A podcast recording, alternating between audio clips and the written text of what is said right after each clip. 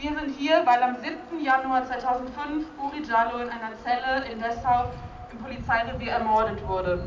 Diese, dieser rassistische Mord ist schon Skandal genug. Der weitaus größere Skandal ist, dass er immer noch nicht aufgeklärt wurde. Bis heute wurde niemand verurteilt. Die Mörder von Uri Jallo laufen frei herum. Und es hält sich das Narrativ, Uri hätte sich selber angezündet. Alle Brandgutachten und alle ExpertInnen widerlegen dies und beweisen, dass es sich um einen Mord handelt.